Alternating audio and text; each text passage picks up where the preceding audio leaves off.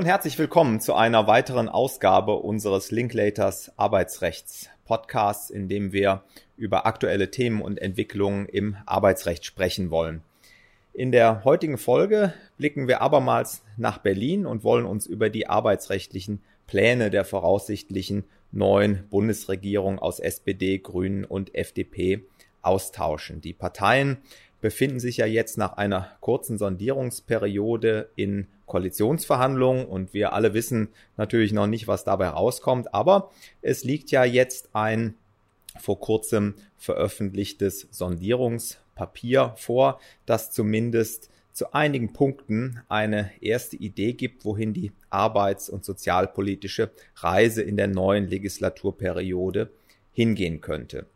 Um diese Sondierungsergebnisse zu diskutieren, habe ich mir erneut Verstärkung geholt. Bei mir ist wieder mein Kollege und Partner René Döring, der in unserem Frankfurter und Münchner Büro tätig ist. Hallo Timon, grüß dich. Ich freue mich, dass ich wieder dabei sein darf. Ja, und außerdem begrüße ich sehr herzlich, wie auch in unserer letzten Folge, unsere Kollegin Sophie Krupper, Associate in unserem Arbeitsrechtsteam hier am Standort Düsseldorf. Ja, hallo zusammen. Auch ich freue mich auf unseren erneuten Austausch. Ja, und ich bin Timon Grau, ebenfalls Partner bei Linklaters im Bereich Arbeitsrecht und werde mit Sophie und René gemeinsam das Gespräch führen. Jetzt war ja in unserer letzten Podcast-Folge so ganz kurz nach der Bundestagswahl noch völlig unklar, welche Parteien denn nun miteinander über die Bildung einer neuen Regierung verhandeln werden. Inzwischen läuft alles auf eine Ampelkoalition aus SPD, Grünen und FDP hinaus. Und wer weiß, vielleicht steht ja schon Ende November der Koalitionsvertrag. Dann werden wir natürlich viel mehr wissen als heute, was wir denn im Bereich des Arbeits- und Sozialrechts an Änderungen zu erwarten haben. Aber das Sondierungspapier gibt ja immerhin schon mal ein paar Einblicke. Und ja, René und Sophie, was sind denn die Highlights, die euch besonders ins Auge gefallen sind? Ja, also das konkreteste Vorhaben dürfte sicherlich die Erhöhung des Mindestlohns auf 12 Euro pro Stunde sein. Da das ja nun ausdrücklich im Sondierungspapier steht, scheinen Grüne und vor allem FDP dem bereits zugestimmt zu haben. Wie wir aber ja auch bereits in der letzten Folge angesprochen haben, war das eines der zentralen Wahlkampfthemen der SPD, sodass die Erhöhung eigentlich wenig überraschend kommt. Mit der Anhebung des Mindestlohns soll im Übrigen auch die Erhöhung der Minijobgrenze einhergehen, die sich künftig an einer Wochenarbeitszeit von 10 Stunden zur Mindestlohnbedingung orientiert und damit dann 520 Euro beträgt. Auch die Minijobgrenze steigt und zwar auf 1600 Euro, wie es im Sondierungspapier steht. Ein anderes wichtiges Thema, was sich in den Sondierungspapieren wiederfindet, ist ja das Thema Arbeitszeit. Und hier sind zwei aus meiner Sicht sehr erfreuliche Regelungen zu erkennen. Zum einen soll es eine befristete Testregelung zur Flexibilisierung von Arbeitszeitmodellen geben, die dann evaluiert werden soll und sich gegebenenfalls dann in einem dauernden Gesetzesvorhaben auch wiederfinden wird.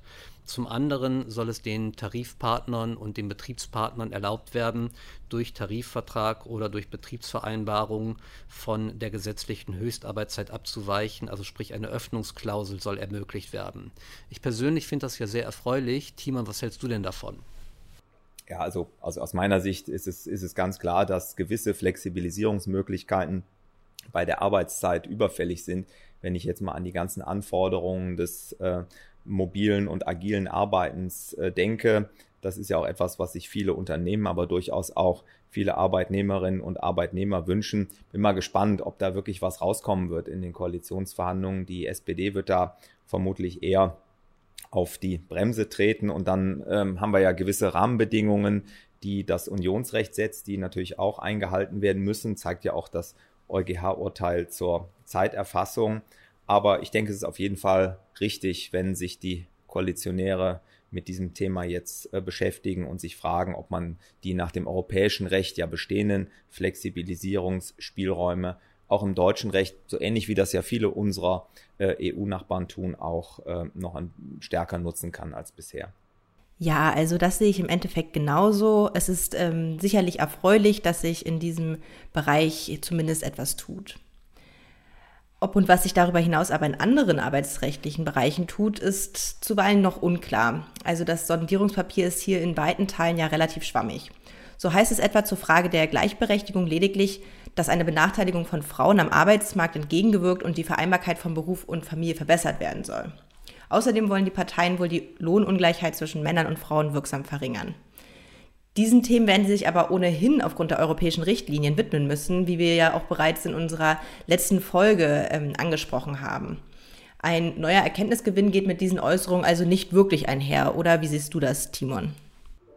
Nee, das, das sehe ich auch so, Sophie. Ich meine, auf der anderen Seite muss man natürlich sehen, äh, dass man vielleicht von einem Sondierungspapier jetzt auch noch nicht so viel mehr erwarten kann. Äh, ein weiteres wichtiges politisches Bekenntnis, das in dem Papier drinsteckt, ist ja, dass die Koalition oder man muss ja immer noch sagen, die mögliche Koalition sich vorgenommen hat, die ähm, Erhöhung des Frauenanteils auf Führungspositionen weiter zu fördern.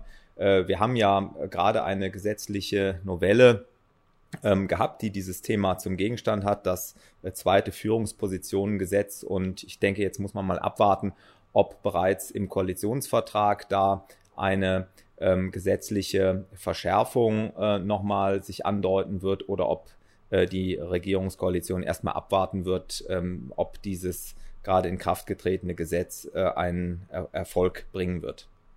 Es gibt in der Tat einige weitere Punkte, in denen das Sondierungspapier nur Andeutungen macht oder sich gar ganz ausschweigt. Äh, solche Punkte sind für mich ein ziemliches Zeichen dafür, dass die Positionen der Parteien hier noch relativ weit auseinander liegen. Dazu zählt zum Beispiel die Stärkung der Tarifautonomie, die Frage der Tarifbindung von Arbeitnehmern und Arbeitgebern und auch die Frage vor allem der Mitbestimmung im Aufsichtsrat. Gerade hier sind die Vorstellungen von SPD und Grünen ja doch sehr stark abweichend von denen der FDP, sodass es nicht verwunderlich ist, dass es hier noch keine weiteren Konkretisierungen im Sondierungspapier gibt. Im Übrigen gibt es ja aber auch Themen, die gar nicht angesprochen werden, oder Sophie? Ja, ganz richtig. Also ich habe in dem Sondierungspapier zum Beispiel eine Stellungnahme zum Thema Homeoffice vermisst, gerade weil die Parteien in diesem Zusammenhang ja gar nicht mal so weit auseinander lagen. Zumindest waren sie sich ja darin einig, dass das Homeoffice eine Regulierung erfahren sollte. Außerdem hätte ich erwartet, dass wir in dem Sondierungspapier etwas über das Thema Plattformarbeit lesen dürfen. Darüber werden ja schließlich schon auf ähm, europäischer Ebene Gespräche geführt und darüber haben wir auch in der vergangenen Folge gesprochen. Sowohl das Homeoffice als auch die Plattformarbeit sind ja nun mal Ausprägungen des modernen Arbeitens. Sie dürften also von einer möglichen Koalition, die sich ja auch nicht zuletzt als Fortschrittskoalition bezeichnet und an anderer Stelle des Sondierungspapiers im Übrigen vom digitalen Aufbruch spricht, wohl kaum zu übergehen sein. Es gibt ja übrigens noch äh, ein paar andere potenzielle Streitthemen, zu denen sich das Sondierungspapier ausschweigt. Also nicht erwähnt wird zum Beispiel das Befristungsrecht oder die Leiharbeit. Auch da kann man ja in den Wahlprogrammen der Parteien unterschiedliche Vorstellungen zu lesen. Bin jetzt mal gespannt, ähm, was oder welche Partei sich da mit ihrer Linie durchsetzen wird oder ob es dazu überhaupt äh, in, dann in dem Koalitionsvertrag ähm, einen Kompromiss oder eine konkrete Regelungsvorstellung äh, nachzulesen geben wird. Äh, beim Mindestlohn hat sich ja offensichtlich die SPD vollständig durchgesetzt, aber es gibt natürlich auch andere Themen, zum Beispiel äh, im Bereich des Sozialrechts, da scheint sich ja eher eine andere Partei durchgesetzt zu haben. René, was meinst du? Ja, das stimmt. Im Bereich des Sozialversicherungsrechts hat die FDP sowas wie einen Punktsieg errungen, muss man sagen. Zum einen hat sie sich ja hier durchgesetzt, dass es weiterhin die private Krankenversicherung und auch die private Pflegeversicherung geben wird und damit der vor allem von den Grünen geforderten Bürgerversicherung eine klare Absage erteilt. Zum anderen, und das finde ich fast noch erfreulicher, geht es nun doch in Richtung Kapitaldeckung der gesetzlichen Rente. Erstmalig soll im Jahre 2022 ein Betrag von immerhin 10 Milliarden Euro in eine kapitalgedeckte Säule der gesetzlichen Rentenversicherung gezahlt werden. Das ist natürlich nur ein Tropfen auf den heißen Stein, aber es ist ein Schritt in die richtige Richtung. Darüber hinaus soll es der gesetzlichen Rente jetzt auch erlaubt werden, die sogenannte Rentenreserve am Kapitalmarkt anzulegen. Das war bislang aufgrund der strengen Anlagevorschriften nicht möglich, was eigentlich in den letzten Jahren nur noch zu Negativrenditen geführt hat. Und auch vor diesem Hintergrund ist dieses Ergebnis mehr als erfreulich. Ja, also das lässt sich ja durchaus als den Beginn eines Systemwechsels bezeichnen. Und eines solchen bedarf es sicherlich auch, wenn man sich einmal anschaut, ähm, welche Ziele sich die Sondierungsparteien ansonsten noch gesetzt haben Und zwar wollen sie ja zum Beispiel auch die Rentenkürzungen und die Anhebung des gesetzlichen Renteneintrittsalters vermeiden und das Mindestrentenniveau von 48 Prozent soll gesichert werden. Das lässt sich ohne jegliche systemische Veränderung, insbesondere in Anbetracht des demografischen Wandels, sicherlich nicht ohne weiteres auf Dauer so einhalten.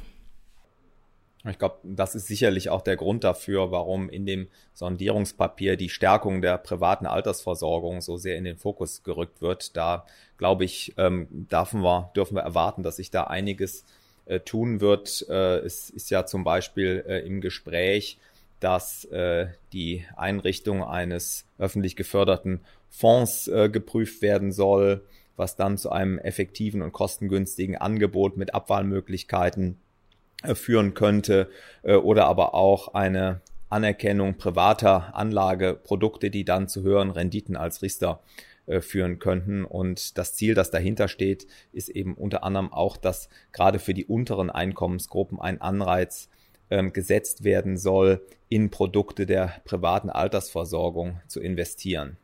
Und eine weitere Reform scheint sich ja im Bereich der Grundsicherung, dem sogenannten Hartz IV, abzuzeichnen ja, Hartz IV soll fortan durch ein Bürgergeld ersetzt werden. Ist das denn jetzt bloß eine Umetikettierung oder sind da wirklich substanzielle Änderungen zu erwarten, René? Ja, Sophie, das ist eine gute Frage, ob sich hier wirklich was ändert außer dem Namen. Ich meine, die Begrifflichkeit Bürgergeld zeigt ja schon, dass man sich vom bisherigen Arbeitslosengeld II oder Hartz IV, wie es auch genannt wurde, absetzen möchte. Was das inhaltlich bedeutet, kann man noch nicht hundertprozentig sagen. Klar ist, dass die Achtung der Würde des Einzelnen bei der Bemessung und bei der Beurteilung der Berechtigung mehr in den Vordergrund gerückt werden soll. Das wird wohl dazu führen, dass äh, gerade bei der Prüfung bestimmte Themenbereiche nicht mehr ganz so streng gesehen werden, wie zum Beispiel das Schonvermögen oder die Frage des angemessenen Wohnraums. Äh, das kennen wir auch schon aus der Corona-Pandemie, dass dort Erleichterungen geschaffen worden sind. Die werden sich mit Sicherheit fortsetzen. Im Übrigen ist natürlich abzuwarten, was es konkret weiter bedeutet. Tima, was meinst du denn dazu? Es wird ja ein viel entscheidenderer Punkt noch sein, dass die Zuverdienstmöglichkeiten verbessert werden sollen, um Anreize für die Aufnahme einer Erwerbstätigkeit zu erhöhen. Also ich glaube, das ist ein, ein wichtiger Baustein um eine Rückkehr in den Arbeitsmarkt ähm, zu fördern. Dann gibt es den ganzen Themenkomplex, der sich ja auch im Sondierungspapier wiederfindet, rund um die Verbesserung der Arbeitsbedingungen in Branchen wie vor allem in der äh, Pflegebranche. Äh, da hat man ja gesehen, welche Defizite es äh, gibt, jetzt nicht zuletzt auch äh, während der Corona-Pandemie. Und das ist ein Thema, das sich die künftige, mögliche künftige Bundesregierung auch auf die Fahnen geschrieben hat. Ja, ganz richtig. Also Pflegerinnen und Pfleger sollen dem Sondierungspapier zufolge künftig nun endlich mehr Zeit für ihre Tätigkeit mit den Patientinnen und Patienten bekommen, was unter anderem durch eine bundeseinheitliche Vorgabe bei der Personalbemessung gewährleistet werden soll. Außerdem soll wohl eine Offensive für mehr Pflegepersonal gestartet werden. Hier hat sich ja ähm, gerade in der Corona-Pandemie auch gezeigt, dass es oftmals einfach auch am Personal mangelt. Und hieran setzt das Sondierungspapier auch an, denn die mögliche zukünftige Bundesregierung hat sich zum Ziel gesetzt, mehr qualifizierte ausländische Pflegekräfte zu gewinnen. Wo du gerade die ausländischen Pflegekräfte ansprichst, das Thema Arbeitsmigration, also sprich die Fachkräfteeinwanderung ist natürlich auch ein ganz zentrales Thema in dem Papier und wird dort auch mehrfach genannt. Ähm, das ist aus meiner Sicht auch sehr wichtig, weil bei dem Fachkräftemangel, den wir haben, ist eine gezielte und strukturierte Migration ausländischer Arbeitnehmer sehr wichtig. Ähm, wir haben es ja letztens erst gesehen, 1,2 Millionen offene Stellen, die es in Deutschland gibt. Und wir kennen auch die Beispiele aus England, wo es auf einmal an Tanklastkraftwagenfahrern mangelte und die ganzen Tankstellen nicht mehr mit Benzin versorgt werden konnten. Das ist natürlich ein Extrembeispiel, aber wir sollten auf jeden Fall schauen, dass wir hier ausreichend Fachkräfte auch für die Zukunft anwerben können und dafür einen strukturierten gesetzlichen Regelungsrahmen haben. Wenn man sich das alles mal anschaut, es gibt da so viele Herausforderungen, die die neue Bundesregierung äh, bewältigen muss und eine ganze Reihe von Zukunftsthemen, die äh, jetzt auf dem Tisch liegen. Ich glaube, wir dürfen alle gespannt sein, was jetzt in den Koalitionsverhandlungen herauskommen wird. Und sehr gerne werden wir natürlich Sie, liebe Zuhörerinnen und Zuhörer, bei nächster Gelegenheit wieder über die wichtigsten Entwicklungen informieren. Dann in einer neuen Folge unseres Let's Talk Employment and Pensions Podcasts. Bis dahin, bleiben Sie gesund. Alles Gute. Tschüss und auf Wiederhören.